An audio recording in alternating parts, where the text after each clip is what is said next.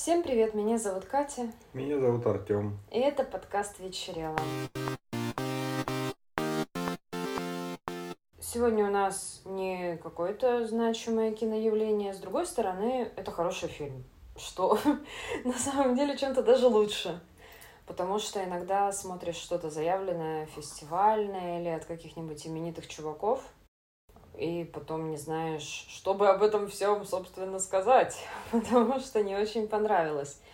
А вот такие простые фильмы, это жанр ужасы, триллер, я подозреваю. Нет, просто ужасы. Ну, хотя, на мой взгляд, здесь... Я не очень понимаю это их деление. Ну, я так, как я всегда воспринимала, может быть, это некорректное мнение, но триллер это больше про ну, какой-то саспенс, психологические моменты, нагнетения, но здесь такое тоже есть. То Ну есть да. они, как правило, очень мало разделимы. Ну да. То есть, поэтому- допустим, слэшеры и всякое такое типа пилы, ладно, ну, Ну там тоже такое есть. ну так-то психология и всякие штуки участвуют вообще во всем. Вот. Мы же осмысляем наши переживания, даже когда нас сжирают заживо. Ну, принципе, триллеры это больше про какие-то потенциальные бабайки, нежели про то, когда тебя непосредственно уже Ну. кушают. Так принято, наверное, да. Ну, да, в общем, заявлено, что это фильм ужасов, он 2021 года, совместное производство. Кстати, вот я не знала об этом. Здесь Ирландия, Бельгия и США. Это примечательно. Почему бы нет? Ну, такой интересный режиссер. Брэндон Малдауни. Ну, про него что-то я как-то никогда не слышала. Ну, не, у него особо ничего такого и не было. У него ничего и не было. Да, у него есть фильмы, о которых, в общем, мы не смотрели их, мне кажется. Ну нет, я тоже Да. смотрел. Ну, вот будет повод, может быть, посмотреть, хотя, кто знает, может быть, это и не оправдает себя. Фильм, название которого я все еще не сказала, называется «Заклятие. Спуск к дьяволу». Ну, слово «заклятие», мне кажется, здесь добавили для красного словца. Он не относится к веренице фильмов вот изначальных про заклятие. Да, ну, уже давно не относятся Ну да. все заклятия эти. В оригинале он называется «Подвал». «The Cellar». Ну, И все. да. И никаких Ну, там... у нас либо заклятие добавляют, либо астрал. Либо паранормальное что-нибудь. Вот, да. Три, три стула у нас есть в киноиндустрии в жанре ужасов. В общем, я на него попала случайно. Он, у него была премьера цифровая год назад, 15 апреля 22 года. А, Между прочим, возрастное ограничение 16+, то есть здесь действительно нет каких-то очень жестких моментов нет скримеров. Ну, там есть пара немного неожиданных таких кадров. Ну, прям но... таких месива никакого, ничего. Не-не, никакой вот эта кровь кишки, никаких э, боди-хоррорных штук, которые вызывают у тебя именно вот такое омерзение, смешанное с эмпатическим ужасом. Да, здесь чисто мистическая история, и мы попробуем рассказать, чем она нам понравилась. Для начала, без спойлеров. Ну что по сюжету? Семья переезжает в новый дом. Мама, папа, сестра старшая и младший брат. Нас не особо посвящают, с чем связан переезд. Ну вот просто они захотели, купили большой дом. Мама и папа карьеристы, в основном мама. Есть тут нам рассказывают такую классическую тему, когда родители в погоне за длинным не рублем э, несколько меньше обращают внимание на детей. Опеки беспокоиться еще рано, конечно, но вроде как, ай-яй-яй. Ну, это такое, мне кажется, чисто какая-то американская западная хрень, потому что у нас совершенно по-другому выглядят все такие Ну да. штуки. Ну, просто подобный паттерн я видела в других фильмах, сериалах, и поэтому уже могу примерно вот как-то сказать, Ну, это что... прям частое явление для таких фильмов. Очень легко тут всегда появляется дом. Ну, видишь, не зря же пренебрегали детьми, он сколько денежек заработали. Дом большой, хороший, дом, естественно, с какой-то предысторией, об этом они узнают потом, но мы это расскажем уже в части со спойлерами, потому что, в принципе, это действительно уже где-то во второй половине только всплывает фильма о том, что там вообще было. Возможно, ну, скорее всего, они не знали, купили и купили большой дом, ну, классно. Они говорили об этом, да. Да. Девочка подросток, старшеклассница, ну, сколько лет? 16-15, ну, что-то да. такое. В протесте, вечно обиженная, недовольная, мрачная, такая неогод практически. А мальчик ну, мальчик как мальчик, сколько ему лет? Девять? Ну, восемь-девять, наверное, да. И дети часто остаются дома одни. У мамы сдача проекта, папа ей в этом помогает. Они, я так понимаю, какие-то то ли маркетологи, то ну, ли да, что-то. Создают руководят вот этим всем процессом проектов, рекламы чего-либо и всего. Ну, короче, 99 этого. франков, только не так весело. Да, у них сдача большого проекта, окончательное утверждение, на кону куча денег, все такое, они там днюют и ночуют в офисе, а дети начинают э, лазить по дому, который оказывается не безобидным. И, как можно догадаться по оригинальному названию, подвале кроется нечто неприятное. Они это открывают очень быстро, а, благодаря тому, что первую же, да, в первую же ночь, то есть они вечером, к вечеру приехали, а, посидели, а, с наступлением темноты родители уехали на позднюю вечернюю тут планерку, оставили детей, они там полазили, полазили, посозванивались с родителями и практически, ну, фактически, оставаясь на линии с мамой по мобильнику, созваниваясь, девочка спускается в подвал по бытовой нужде, и ее больше никто не видел. И все. Естественно, там и полиция, но полиция не видит никакого состава преступления, потому что ну, нет никаких следов проникновения в дом, насилия, крови, чего-то. И мама начинает свое расследование. Это вот если без спойлеров.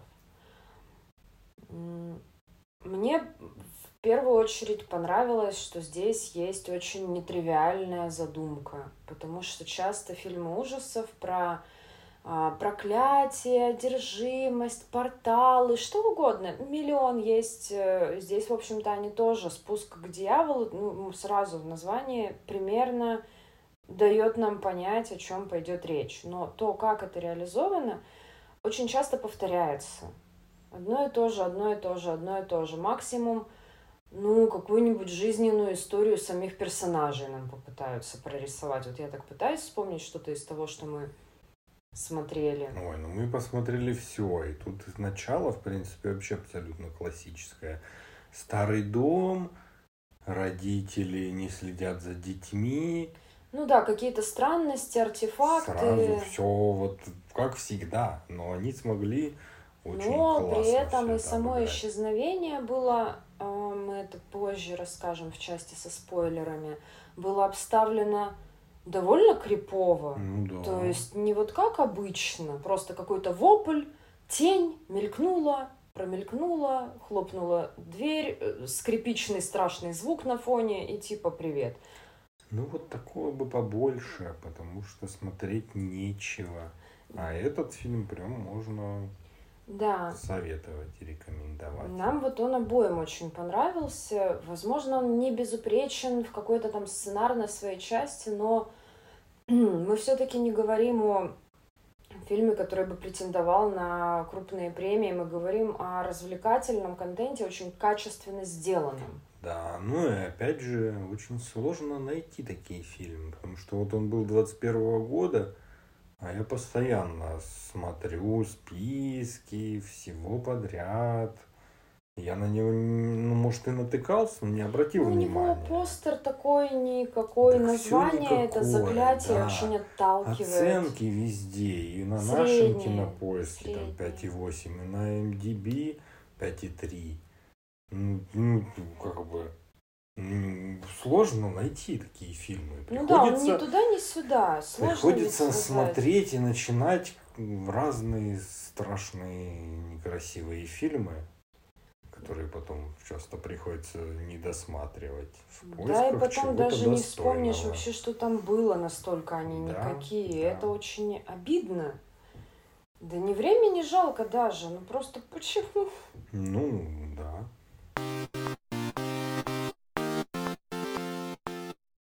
Давайте попробуем перейти к части со спойлерами и рассказать, чем конкретно он нас зацепил, какой сюжетный поворот и подход к реализации вроде бы достаточно банальной темы нам показался интересным.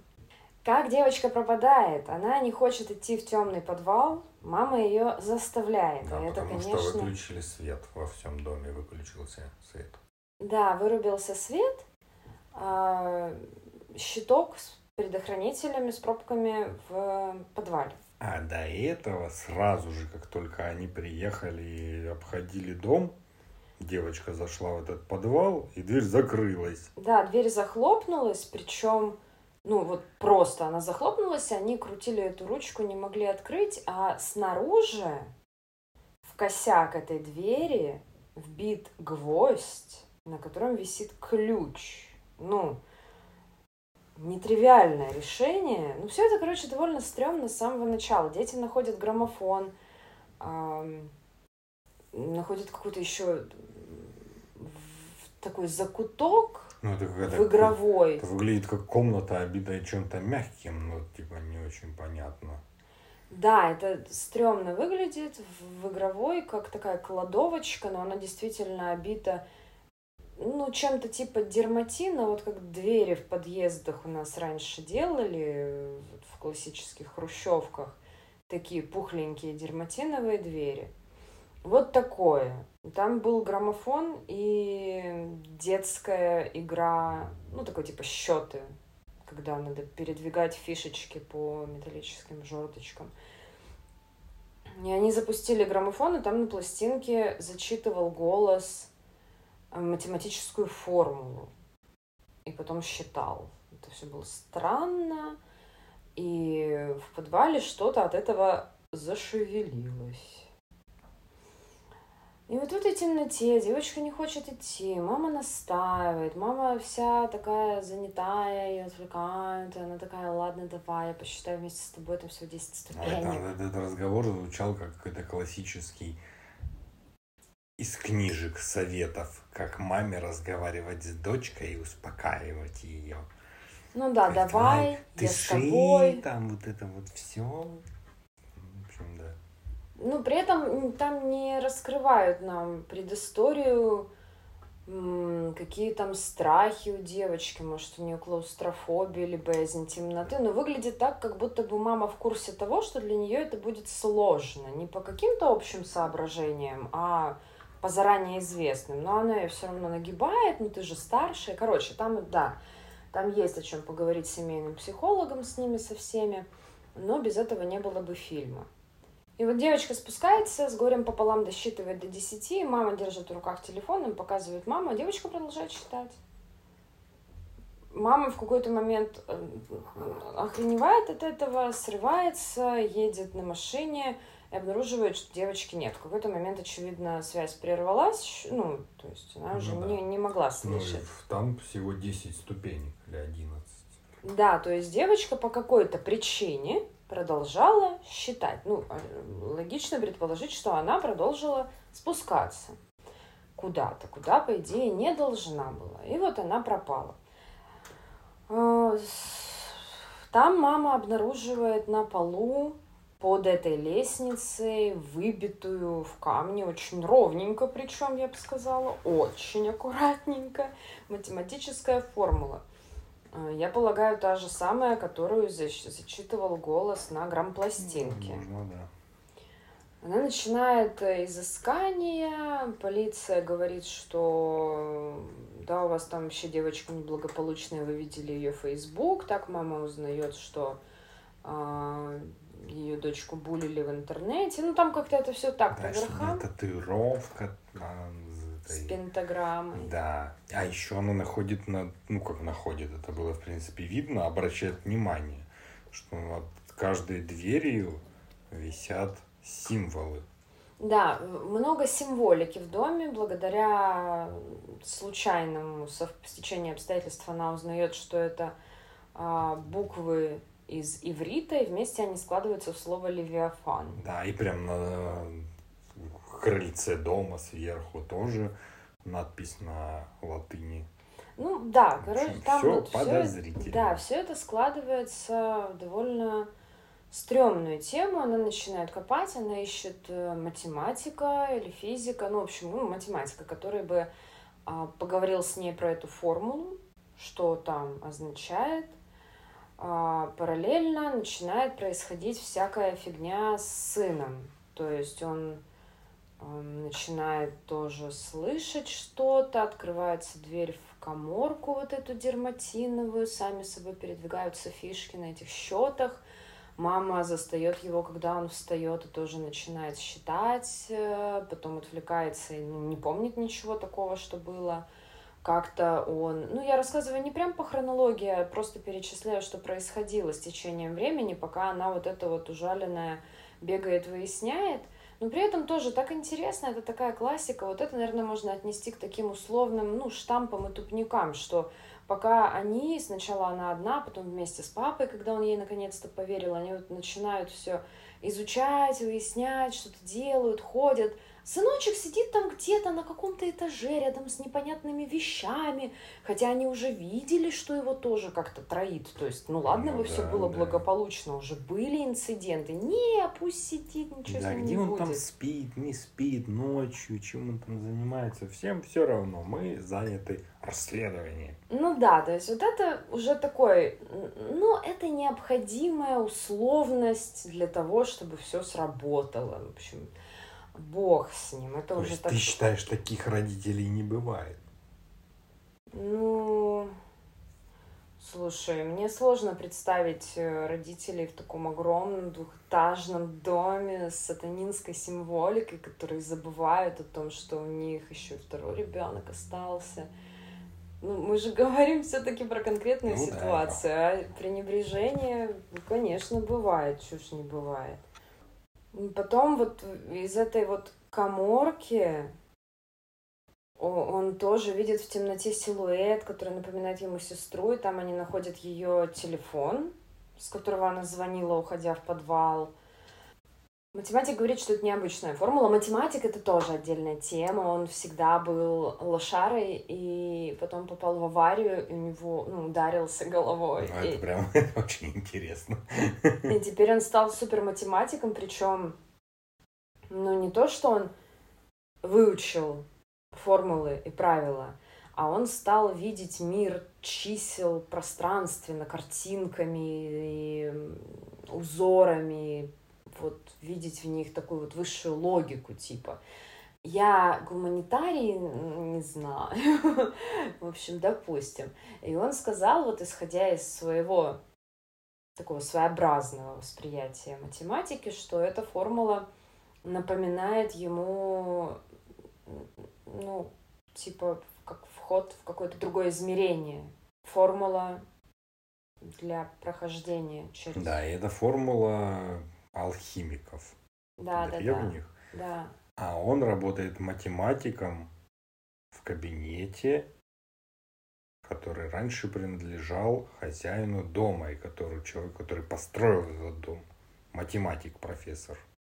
Да, весь дом был построен специально для того, чтобы открыть это самое измерение, собственно, те самые дополнительные ступеньки и все такое. И тогда она выясняет, что семья, которая жила там до них, вся бесследно пропала без, ну, без, опять же, следов криминала. Просто пропали. Да, и дом продавался очень большой дом по очень низкой цене. Почему бы его не купить? Тоже такой классический прям ход, когда да, покупается да. дом с привидениями, где убили 500 человек, к примеру. Очень да ничего, задешево. А потом, а потом мы удивляемся, а что такое, что случилось? Да, мы пока смотрели, я вспомнила старый классический, правда, в другом жанре фильм «Прорва» или «Деньги на ветер» с Томом Хэнксом. Тоже вот хороший пример того, когда не стоит экономить на недвижимости. И что? Ну, в общем, слово за слово. Они там начинают потихоньку все это ковыряться туда-сюда. И в какой-то момент э, все начинает сгущаться, она запускает пластинку, а мальчик уходит в подвал за своим э, игрушечным квадрокоптером или чем-то, за игрушкой. А, его, они обнаруживают, что его нет, дверь снова заклинила, они его там с горем пополам вытаскивают, он весь э, в каком-то странном состоянии, у него на груди она обнаруживает пентаграмму такую, ну не кровавую, а просто как, ну, как татуха практически. Ну, в смысле, к вопросу о, к вопросу о том, что это не выглядит омерзительно. Это выглядит, конечно, стрёмно, но не в таком вот плане, когда берут именно анатомическими деталями. Он рассказывает, что он там катался на э, звере с семью головами одиннадцатью рогами. По-моему, да? Правильно да, цифры вспоминаю? жутко смеется. Ну да, и начинает считать, и начинает считать, причем обратный отсчет с 50.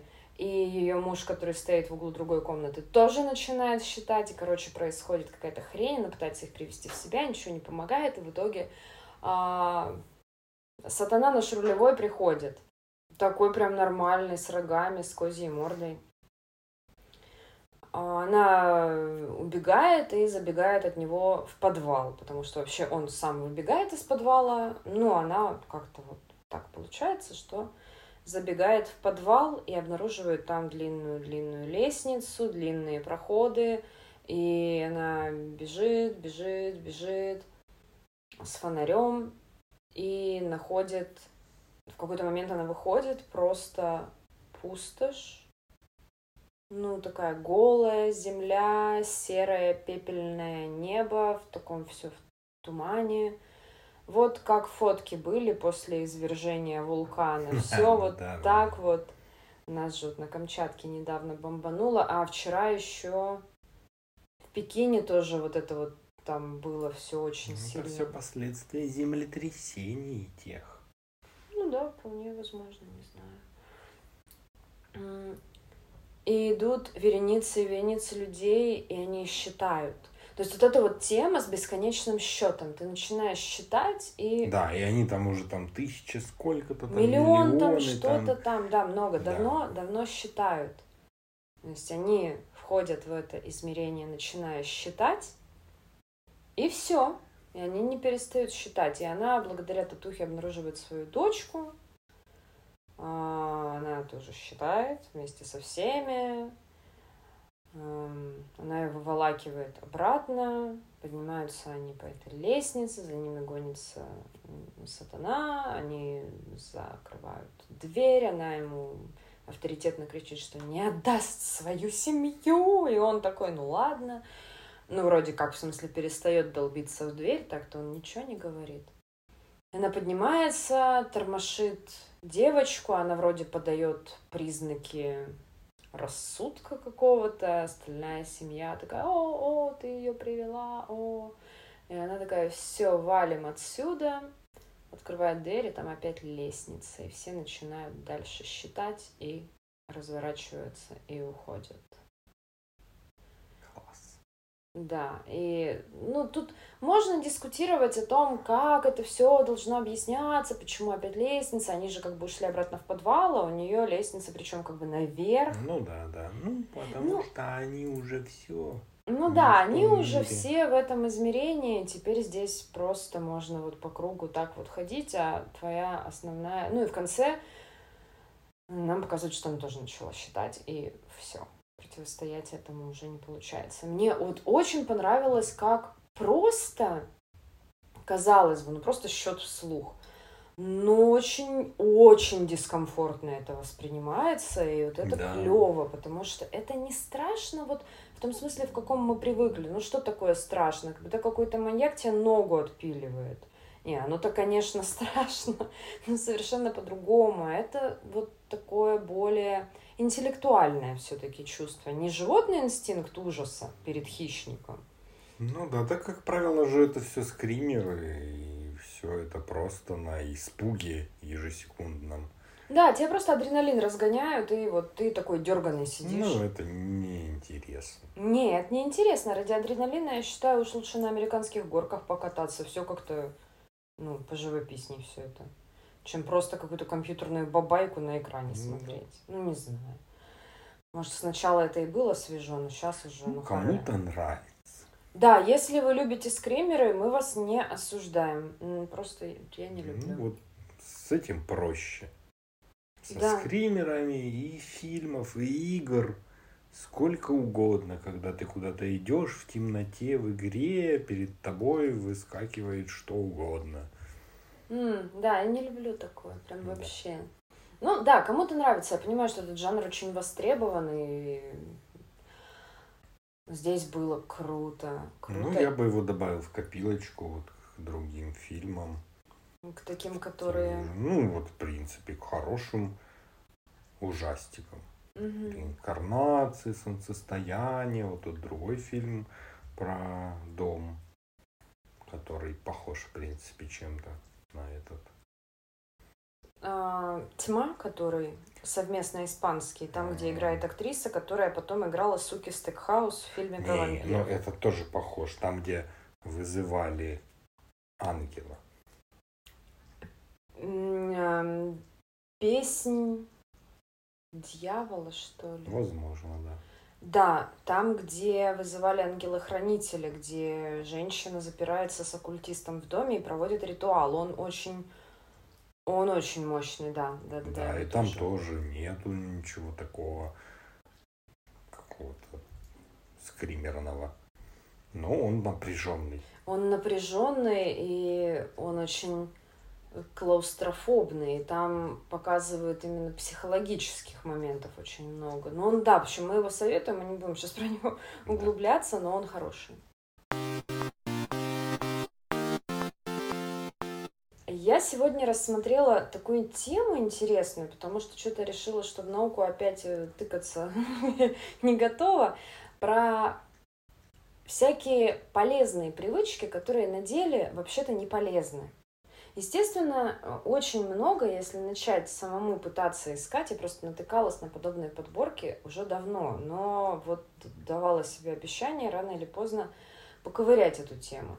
Очень много подобных списков сосредоточены на питании, потому что сейчас тема с похудением, она уже давно очень острая, и существует масса схем, диет, э, уже практически в религиозную форму перешедших методик.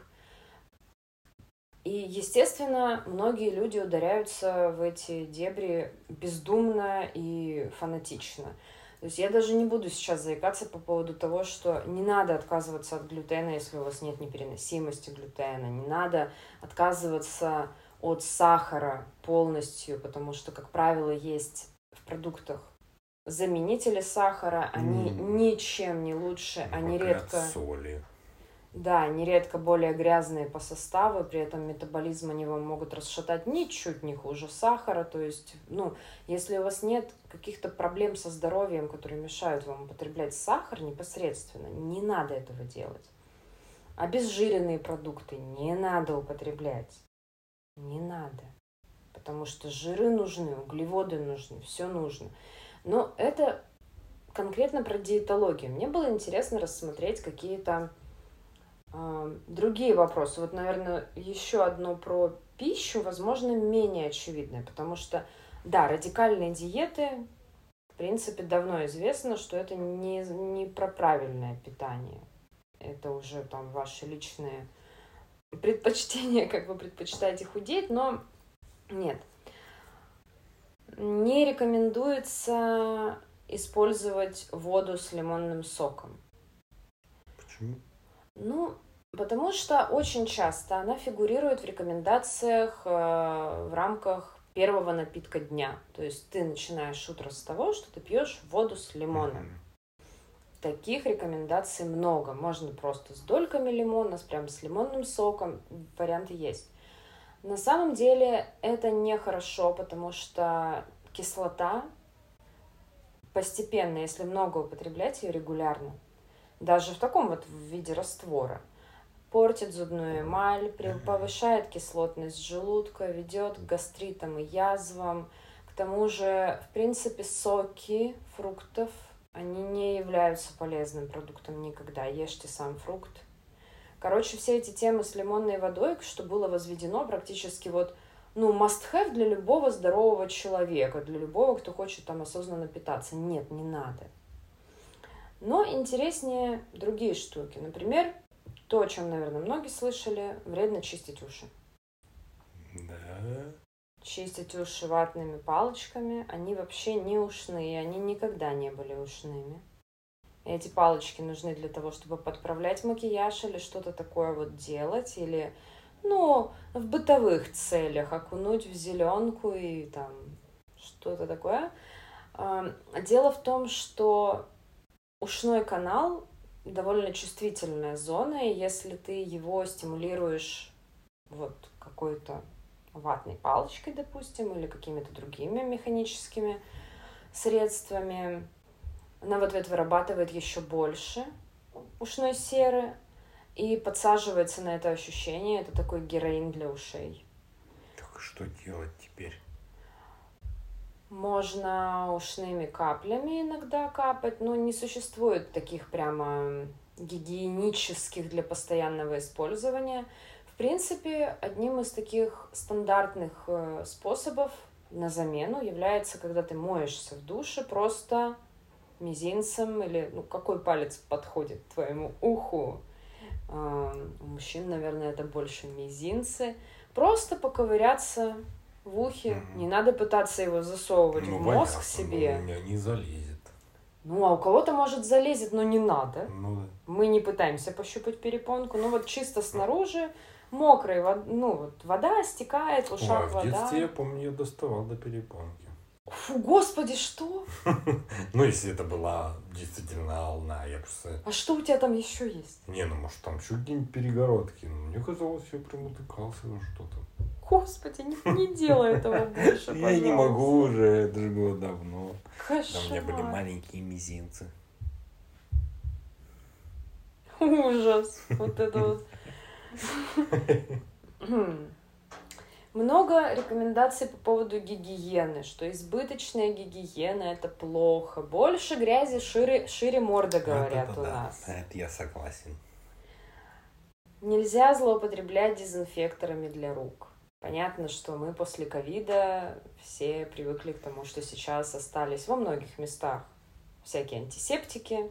Ну, меньше, чем было, конечно, в разгар пандемии, но все равно, мне кажется, раньше их вообще нигде не да, было. Сейчас... вообще, даже попробуй найди. Да, сейчас все равно в кафе, в поездах, в каких-то учреждениях часто можно увидеть дезинфекторы, иногда прям такие стационарные, какие-нибудь привинченные к стене, иногда просто бутылки или там спреи. Ну и многие сами покупают дезинфицирующие спреи, гели для рук.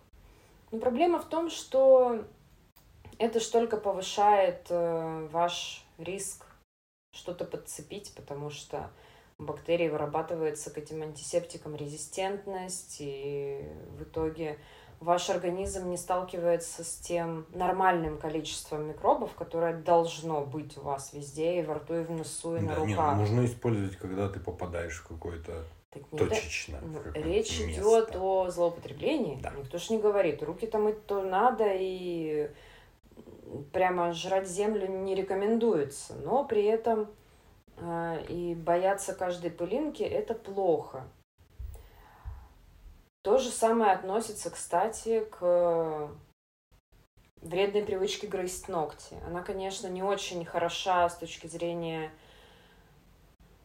того, что вы портите ногтевую пластину. Под ногтями часто бывают яйца глистов. И, в принципе, если ребенок редко моет руки и еще сверху грызет ногти, то это не очень хорошо. Автоканнибализм.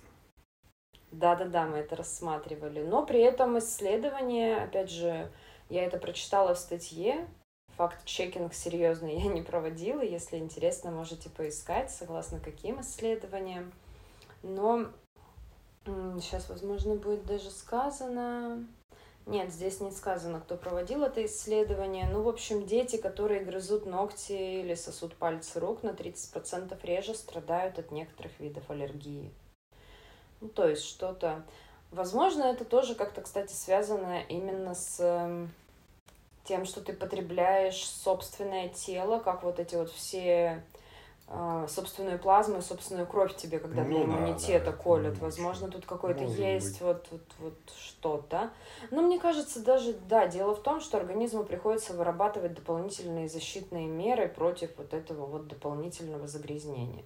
Тут, конечно, очень сложно, потому что ну, перебарщивать тоже не стоит. Но и вот эти вот все рекомендации, когда у вас рождается ребенок, все кипятить, гладить с двух сторон, влажная уборка дважды в день с хлоркой, с содой, с солью, ну, мне кажется, это неадекватно абсолютно. Ну, ну может, какие-то первые дни. Ну, зависит от да. многих ну, факторов, да. от состояния здоровья, ну, от предрасположенности. Все может быть. Ну, ну, в общем, ладно. Тут, тут очень, конечно, просится житейская мудрость из серии «Раньше в поле рожали», но это как раз-таки та крайность, которую мы постараемся избегать. Насчет, э, возвращаясь все-таки к продуктам питания, но немножко другим, специалисты доказали, что кофе по утрам полезно. Химические вещества, содержащиеся в кофе, помогают бороться с болезнями Паркинсона и Альцгеймера, диабетом второго типа и раком печени, а также улучшают память. Да, я где-то слышала, что кофе обладает желчегонным эффектом, он, он ну, чистит печень. Но во второй половине дня, да, понятно, не стоит злоупотреблять, но это уже понятно. Алкоголь. Что с ним? С ним все хорошо. Ура! Обзор 74 исследований показал, что умеренно пьющие реже страдают от снижения когнитивных функций, чем те, кто полностью воздерживается. Да, я слышал. Я прям не удивлюсь, что речь идет о том, что алкоголь является испытанием и челленджем для нервных клеток. Они отмирают. Да, ну он же и... там еще сосудами же делается. И, возможно, вот эти вот качели позволяют э, нервной системе тоже искать какие-то обходные пути, как и вот с грязными руками. Да. Но и, опять же, речь, естественно, идет об умеренном употреблении. И вот считается, что мужчины и женщины, которые ежедневно выпивали что-нибудь горячительное, на 40% чаще доживали до своего 90-летия, чем те, кто вовсе не пил или делал ну, это редко. Те, кто вовсе не пил, там у них какие-то проблемы, наверное. Наверное, сволочи какие-то. Это, по-моему, цитата из классика, если что. Речь, естественно, идет о там бокальчике за ужином. Да. Понятно, что какие-то маргинальные ситуации навряд ли помогут здоровью. Ну вот однако, однако, про это... сало есть что-нибудь?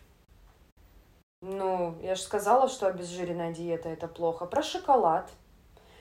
Э, шоколад, но только настоящий, где 70 и больше процентов какао, не белый шоколад. И который и... хорошее какао. Ну, понятно, да. То есть, ну, не Альпенгольд из ближайшего магазина, а, простите, пожалуйста, я не хотела именно этот бренд как-то. Я всех альпийцев обидела сейчас. Да.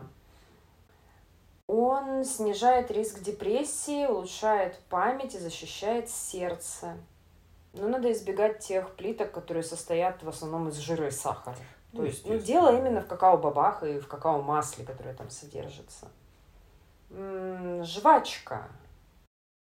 Ученые обнаружили, что употребление жевательной резинки перед выполнением задачи может повысить уровень кислорода в структурах мозга, участвующих в обучении и памяти. О. Ну, а также слюноотделение. На, на самом деле, вот то, что в рекламе нам показывали в 90-е, что когда ты жуешь жвачку после еды, у тебя очищаются зубы. Это правда, потому что у тебя усиливается слюноотделение, и слюна удаляет вредные бактерии рта. Просто ее не надо жевать долго, ну, да. чтобы у тебя не начал вырабатываться в холостую желудочный сок, когда у тебя пустой желудок. Вот это вредно. Но и точно так же я знаю людей, которые чистят зубы постоянно после каждого приема пищи. Это Ну, вы, в принципе, можете это делать, если вам это зачем-то нужно, но не надо это делать сразу после приема пищи, именно из-за слюны. Потому что некоторые продукты содержат кислоты. Ну, много какие на самом деле. Они не обязательно будут кислыми на вкус, но в составе часто бывают какие-то элементы, которые разрушительно влияют на эмаль. И если вот вы их поели, а потом сразу почистили зубы, то эмаль будет страдать, вообще будет под двойной угрозой, потому что надо подождать хотя бы минут 30, пока слюна выработается, а, обволочет со всех сторон зубы, все там почистиет, поубивает, а потом, если уж вам так противно собственным ртом жить, ну, почистите.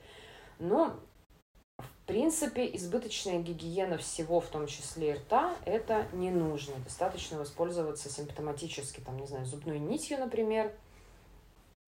Ну, если у вас нет каких-то съемных конструкций, протезов, брекетов, пластинок, ну, это уже другое.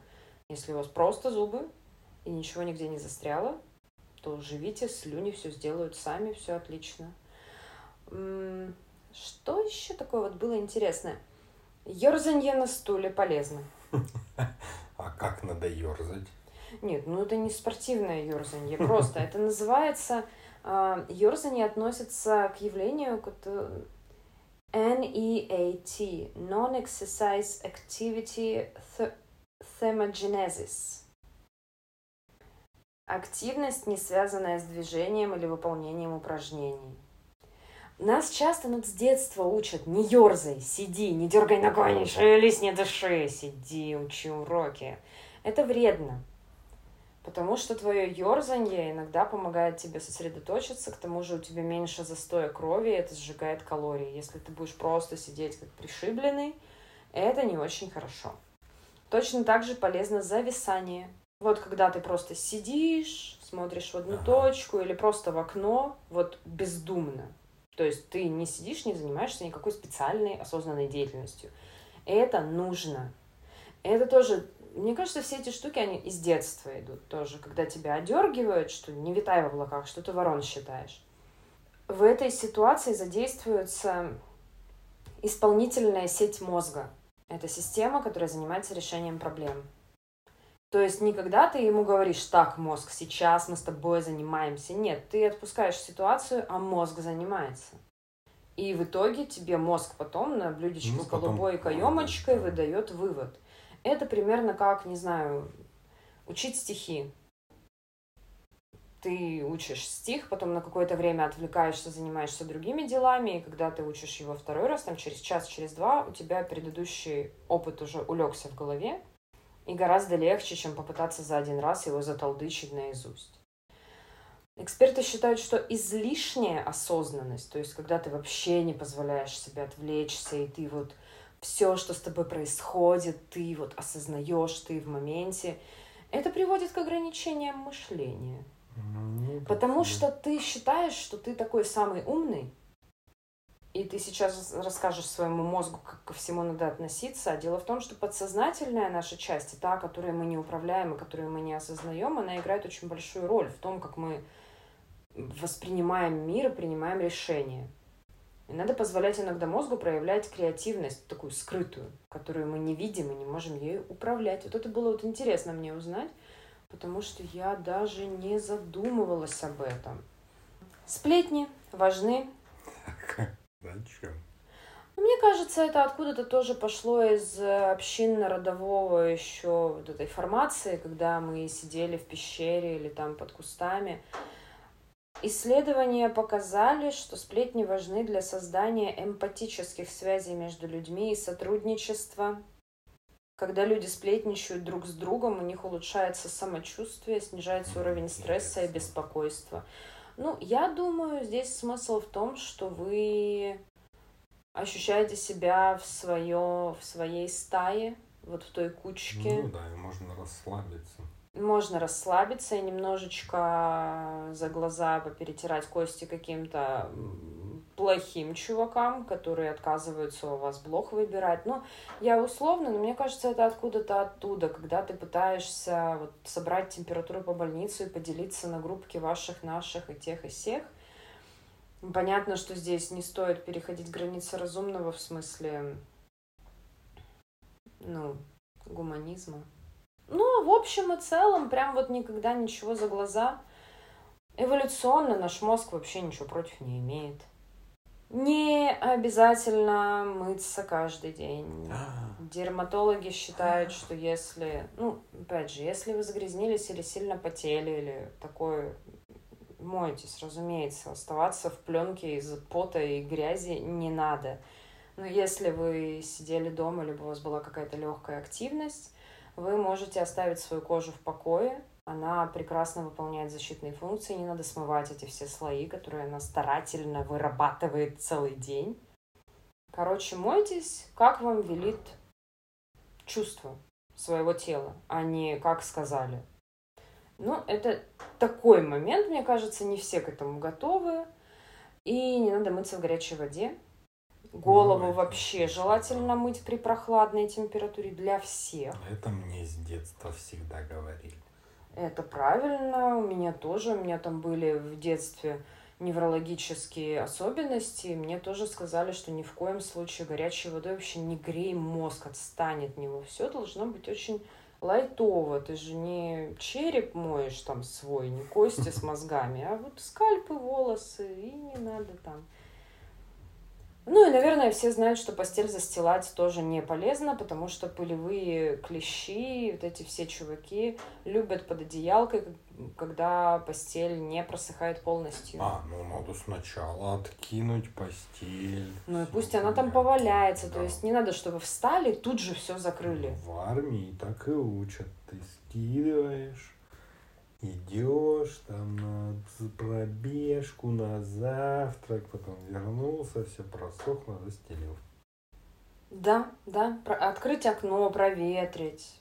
Да-да-да. Ну, я про это, в принципе, слышала вот лишний раз. И брань. Согласно исследованию Килского университета, нецензурная брань помогает облегчить боль. Ну, классическая история с молотком мимо гвоздя, Мгм. да. Она увеличивает сопротивляемость холоду. Ну, не думаю, если вы умираете в сугробе. Начинаешь очень жестко орать всякие слова, На мороз. тебе становится теплее. Нет, ну это проводили исследования, если опустить руку в ведро с ледяной водой. Ну понятно, да. Как-то тонус, видимо, повышается. Или отвлекаешься, кто знает. Но работает не только как анальгетик, не только как- обезболивающее. Нецензурная брань повышает производительность, а также силу и мощь при выполнении физических упражнений. Ну, это же доказано всеми этими каратистами, тыквандистами. Ну, они не бронятся. Ну, Они поэтому они кричат. орут. Да, это вот крика ты можешь сделать все сильнее и быстрее. Поэтому в роддоме вам никто и слова не скажет, как бы вы ни матерились. Нет, абсолютно серьезно. Ни, никто на вас косо не посмотрит. Я думаю, они тоже в курсе, что кому-то это помогает, и супер. Исследования уни- Университета Восточной Англии также показали, что использование нецензурной лексики на работе помогает сотрудникам справляться со стрессом и сохранять командный дух. Ну, Надо будет попробовать. но не друг на друга, главное. А, ну тогда попробуем. Тогда не надо, тогда неинтересно. Кстати, про брань. Мы сейчас будем ругаться? Может быть. Так. Захотелось вот в один момент узнать, что значат часто используемые ругательные слова. Потому что, как обычно, все слова говорят, а что они значат и откуда они появились, мало кто знает. Например. Например, идиот. Ага. Ты вот знаешь, откуда это? Нет. Ну вот вообще изучив как бы основную массу слов, которых, кстати, очень мало по факту. Выяснилось, что, естественно, все ругательства придумали греки, практически все. Какие молодцы. Идиот от греческого и идиот, не знаю, как это читается. Отдельный человек, частное лицо. Идиотом в Древней Греции называли граждан, которые жили в отрыве от общественной жизни.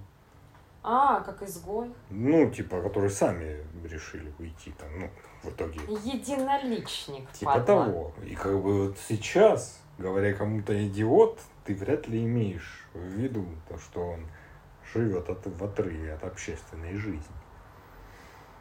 Например, дурак.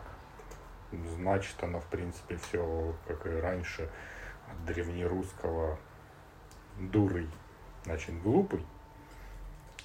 А само слово пошло от древнепрусского дурай, дикий.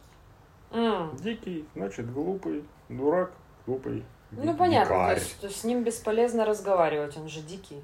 Да. Мгм. Например, гнида. Ну, это же вша, Это либо яйцо вши, да. либо слово, которое характеризует подлого, гадкого, противного человека. Ну, это, я думаю, все-таки от вшей пошло. Ну, что они такие вот мерзкие. Ну, скорее всего, да. Ну, вот тоже понятно. Мгм. Лох. Дыра по-немецки. Ну, Все, что я могу тебе сказать. Так-то это и дикая маслина или иерусалимская верба. Дикая маслина это хорошее имя. А вот- Еще лохом, согласно словарю Дали, на севере России называли рыбу красную, семгу или лосося, которая во время нереста поднималась вверх по течению, выметав икру, она как бы плавала уже такая без сил, теряла цвет мяса, ну, я рыбы. А потом, когда набирала сил, уплывала, она перестала быть лохом и снова была лососем. Слушай, а откуда это интересно? Ну, вот какие-то северорусские народные слова. Нет, я даже вот про слово. Само слово. Ну, вот откуда оно, я как-то не полез разбираться. Ну, второе значение тоже по Далю, это разиня, крестьянин, глупый человек. Ну, Мгм. отсюда оно в основном привязалось. Ну, Дальше, что это вот какой-то человек, которого легко обмануть. Недотепа, да. Да. Ослабленный нерестом недотепа. Ну, да. И вот мы добрались до слова, с которого все началось, когда мы недавно ходили, и стало интересно, что значит слово «мудак». Оно же, по-моему, не запикиваемое. Ну, в смысле, смысле? оно не считается прям вот сильно нецензурным. Как и слово хер, его же не запикивают. Ну, вернее, в зависимости от, ну, исторически. Это не прям. Ты же понимаешь, о чем я говорю? Да, я сейчас тебе про мудака расскажу этого. И мы определимся, А я тебе или нет. расскажу, за что запикивают сейчас. А, хорошо. Мудак. Слово прос- происходит от древнерусского муда, означающее му- мужское яичко. Ага. Одно. Два муда, наверное. Муда. Муди. Не знаю. Вот. Слово изначально означало вот как глаза, ухо, палец, муда. То это просто перечень, просто название. Но когда пришло православие, Русь, начали все это потихоньку изымать, стесняться, закрывать, прятать все эти лишние слова. И слово начало приобретать какой-то ругательный, неприемлемый характер. Чуть позже оно как бы преобразовалось в определение всей этой системы мужской. Не только одно муда. Как Мгм. бы все это муди.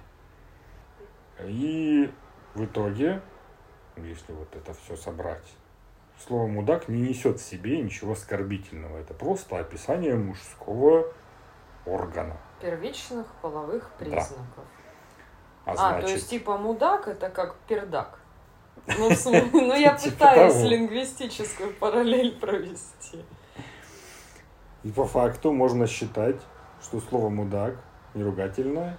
Это просто констатация факта, что перед вами мужчина. Ты мудак, ты такой, да, мы мудак, это и мудак, мы мудаки, пошли. Вместе мы мудаки. Да, вот это было неожиданно. То есть как оно вот все развивалось и как так пришло к этому. А собственно, что сейчас считается матными словами запрещенными? У нас же с какого-то года появилось в законодательстве запрещение там, ругательств в СМИ, ну и там везде. Официально признано, что запрещенными ругательствами у нас считаются слова всеми, всем известные на Х, П, Е и Б. И их производные. Угу. Что, собственно, и составляет практически всю, всю вот эту вот массу ну, да, всевозможных понятно, да. ругательств. Так, собственно, как и все остальное, вот если вот эти взять, которые я перечислил, еще несколько, они просто преобразовываются в разных сочетаниях с другими буквами. Ну, видишь, сейчас э, запикивают э, и всякие связанные с актами испражнения слова, Ну, которые это уже просто, просто... как бы грубые, Да. но они не, не матерные. Ой, ну даже суку запикивали, я где-то слышал. Ну, короче, все, что несет в себе оскорбительную Ну, направленность, типа запикивают сейчас, потому что, ну, нехорошо. Да. Есть также ругательства, которые по факту ну, сложно назвать ругательствами, потому что они относятся к болезни. А, Так, про как? Олега Френ дебил. Да, дебильность это самая слабая степень умственной отсталости. И по сути ты, обзывая кого-то дебилом, ты его, конечно, обзываешь, Но даже не очень сильно как-то. не очень сильно обзываешь, но ты при этом как бы оскорбляешь, возможно, тех, у кого правда это умственная Нет, ну это как и про разные слова, которые обозначают э, сексуальные предпочтения. Да. Ну, на П. Классически. Тоже на П. Ну, тоже на П, но на противоположное той П. К на П. Так же, как слово кретин. Я вот тоже не знал. Это медицинский Да-да-да, термин, да. означающий страдающего заболеванием с нарушением функции щитовидной железы и задержкой физического Ну, мне кажется, сейчас развития. уже это все убрали, это было раньше. Сейчас Ну по да. классификации болезней, конечно, уже тебе в медицинском заключении не напишут, что ты кретин или дебил. Ну, то есть уже не пишут про дебильность. Там Не как- пишут? Ну, Нет, другие, наверное. есть. Нет, Ну, ну там какие-то другие, равно. да, более корректные сейчас используют формы, э, разные там степени, то все. Если, конечно, я ничего не путаю. Но вот у меня создалось такое впечатление, когда я слушала лекции по поводу аутистического спектра. ну, это же развивается как-то. логично, да, конечно, конечно, все корректируется. Собственно, я немножко заступил за черту организмов уголовных. Мгм. Но я посмотрел, и я решил, когда-нибудь я соберусь и прям нормально займусь это отдельным вопросом. Ну, это интересно, да. Да, потому что там такой словарь, и там и обычные слова, которые мы используем, которые значат вообще абсолютно все, что угодно. И какие-то собственные слова. Ну вот я недавно про черта узнала, ну, скорректировала свои впечатления, что конкретно это значит. Да, ну вот а там вообще Про там все, козла, что угодно Что-то может еще. Ну быть. там же много. Да там огромный словарь, который бесконечный. Редиска. Нехороший человек. Типа того. Но, собственно, самый популярный фраер. На показ модно одетый человек не из уголовного мира. Да, это я знала благодаря нашей учительнице физики. Она фраером была. Она-то сто процентов, но она как-то унижала моего одноклассника Илюшу Иванова. А он был действительно сын богатых родителей. И уж не знаю, как это проявлялось для учителей, и что там они между собой обсуждали, и что видели. Э, в смысле, я не пыталась понять это все, а может быть, она посмотрела на его рубашку и джинсы, уже наметанным взглядом поняла. Мы были в классе в девятом, я, признаться, вообще не шарила в этих вещах, я только вот, ну, из разговоров знала. А он плохо учился, был борзым, наглым, пренебрегал, не уважал, субординацию не, не субординировал. И она ему сказала, слышь ты, фраер богатенький, что-то там еще. И она его спросила, он стоит, смотрит на нее. Она говорит, ты хоть знаешь, кто такой фраер? Беспонтовый сыночек богатого папочки. И вот тогда я узнала, кто такой фраер. Да. Так что это... у нас в России АУЕ со школы. Да, ну везде, поэтому это все равно как-то докасается. Ага. Полупокер. Угу. Ну, тоже чмошник. Либо гомосексуалист, либо похожий на него человек. Угу. Также так называли...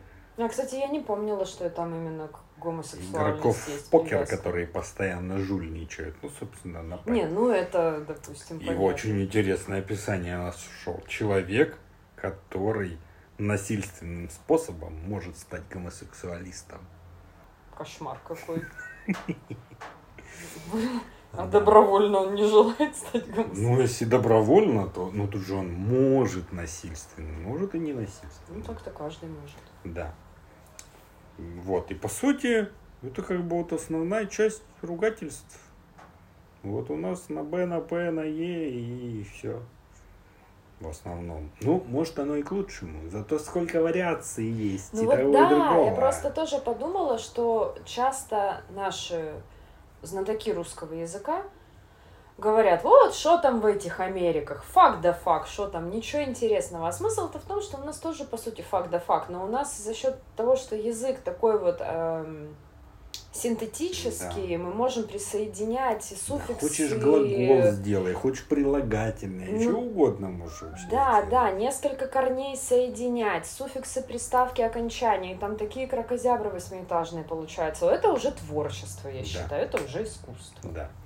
Ну и вот напоследок я как бы обратился к истории, подобрал чуть-чуть древнерусских ругательств, вдруг кому-то пригодится. Ну мало ли вы будете прям... путешествовать во времени? Да может даже не во времени, можно их и сейчас использовать, просто нельзя же вот те привычные использовать. Запрещено в общественном месте, так скажешь, и тебя заберут. Итак, баламошка. Полоумный дурачок. Угу. Пентюк. Пуза... Пентюх. Ну, это и есть слово. Такое. Пузатый человек, с да? выдающийся кормой вдобавок. Вау. А вообще там очень много сочетания слов, которые и так понятно. Там тугоумный, боголомный, там и вот всякие такие, mm-hmm. которые сразу понятны. А тут вот прям тут можно поразмыслить. Загузастка. Загузастка. Круглая толстая женщина с большой попой. А, от слова гугу гузно. Наверное. Скобленное рыло. Человек с выбритой бородой. Шпынь голова. Человек с безобразием на голове. Фуфлыга. Невзрачный маленький мужичок. Яндовочник. Охочий до пива и браги. Ну, звучит уже почти ругательно, конечно. Курощуп.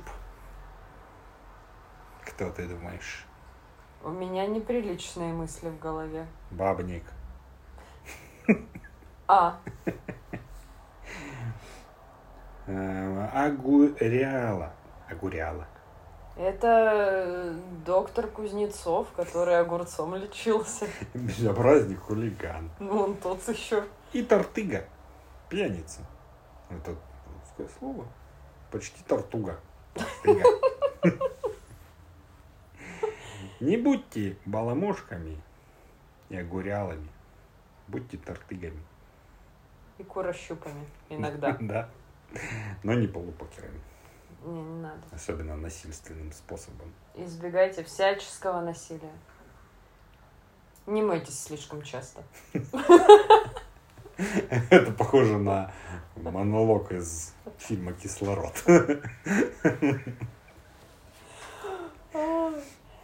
Ну что ж, получилось очень забавно, по-моему. Спасибо за ликбез. Я жду теперь продолжения про другую терминологию, про любую терминологию. Лингвистику надо подавать под разными соусами. Это интересно. И всегда лучше знать, что ты говоришь. Чем не знать. Вот такой вот, такая вот мораль потрясающая у этого выпуска. Всем большое спасибо, что смотрите. С вами были Катя и Артем. Всем пока. Пока-пока.